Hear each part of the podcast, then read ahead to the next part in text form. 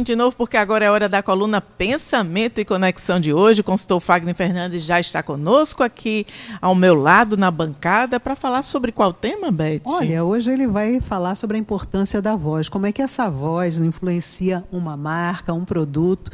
Né? A voz é bem interessante. Bom dia, Fagner, porque é quase Bom uma dia. impressão digital. Né? O timbre de voz, é. e, e a gente passa tanta emoção através da voz né? A gente transmite tanta coisa através da voz. É sobre isso aí o seu tema de hoje. Bom dia, está de volta dia, Paraíba, bom dia, né? de volta, Eu que né? lhe acompanho pelas redes sociais, sei que você estava aí aprontando pelo resto do, do planeta. Tava, estava é, é, absorvendo conhecimento, absorvendo trocando, conhecimento né? e, e, e ampliando né? também. Né? E por isso que eu trouxe esse tema, porque eu percebi muito nesses dias fora que há uma necessidade hoje gritante das pessoas, e aí, logicamente, entra a empresa e entra a marca, sobre como eu posso estar tá trazendo algo diferente que conecta com a minha marca, que impacta o mercado positivamente e que não seja igual ao que todo mundo faz, ao que todo mundo fala que faz, ao que todo mundo fala.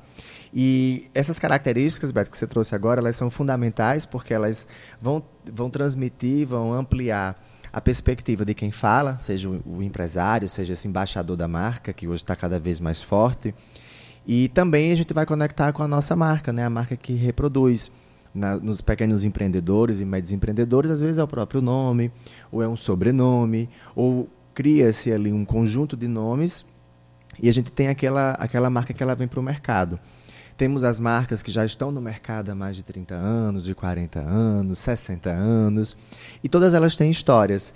E eu pude conectar com esses diferentes é, tempos de mercado dessas marcas, mas a pergunta foi uma só. Como é que a minha voz, ela realmente ela pode influenciar hoje o mercado, tendo em vista essa diversidade, essa democracia da comunicação? E isso não é uma resposta simples, ela tem profundidade para poder a gente conversar com as pessoas, mas eu elenquei três pontos que eu acredito que sejam essenciais. O primeiro deles é a gente definir hoje a cultura da linguagem. Mesmo que eu, fui, que eu criei uma marca nos anos 80 ou nos anos 2000, mas essa cultura da linguagem ela vem sendo modificada e a gente precisa atualizar a, essa linguagem dessa marca, conectando ali o que ela faz com seu produto e com seu serviço. Quando eu, eu permito fazer essa atualização, eu, de certa forma, eu também trago uma inovação para aquela marca. Inovação não quer dizer só inovação tecnológica, tá? É bem alta hoje. Mas a inovação de conceito, inovação de propositura e comportamento também hoje já é uma inovação. E aí, quando eu conecto eh, essa perspectiva de, de linguagem, aí eu atualizo o meu tom. Antes eu podia ter um tom mais sério, um tom mais robusto, e agora eu posso ter um tom mais alegre, mais persuasivo, um tom até um pouco mais é, humorístico, sem ser o humor como a gente, como humor como ele é, mas um, um, uma perspectiva em que as pessoas elas se aproximam agora pela uma tendência mais alegre. Não é que o humor seja ruim, mas é que talvez o mundo ele está muito em sofrimento e as pessoas estão muito angustiadas e estão buscando através da alegria uma forma de recompensar e se sentir bem no meio de tantas diversidades que você precisa enfrentar.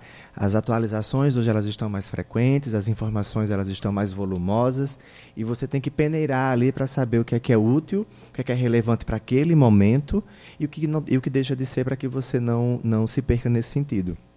E aí vem a questão da narrativa, em que você vai introduzir, você vai conduzir isso entre aquilo que você transmite, entre o conceito que sua marca tem ou precisou atualizar com o mercado. Ao invés de a gente ficar reclamando ou ficar até não entendendo a própria evolução mercadológica para cada segmento, e aí a gente entende que cada segmento tem o seu time, tem o seu tempo, isso vai levar uma. A gente precisa levar essa narrativa em consideração. Então, quando eu faço esse alinhamento, eu trago três coisas importantes: a visão, os princípios e eu caio no produto ou no meu serviço. Então percebem que vender hoje ele está algo mais lá para frente do que ser a, né, a cara do negócio.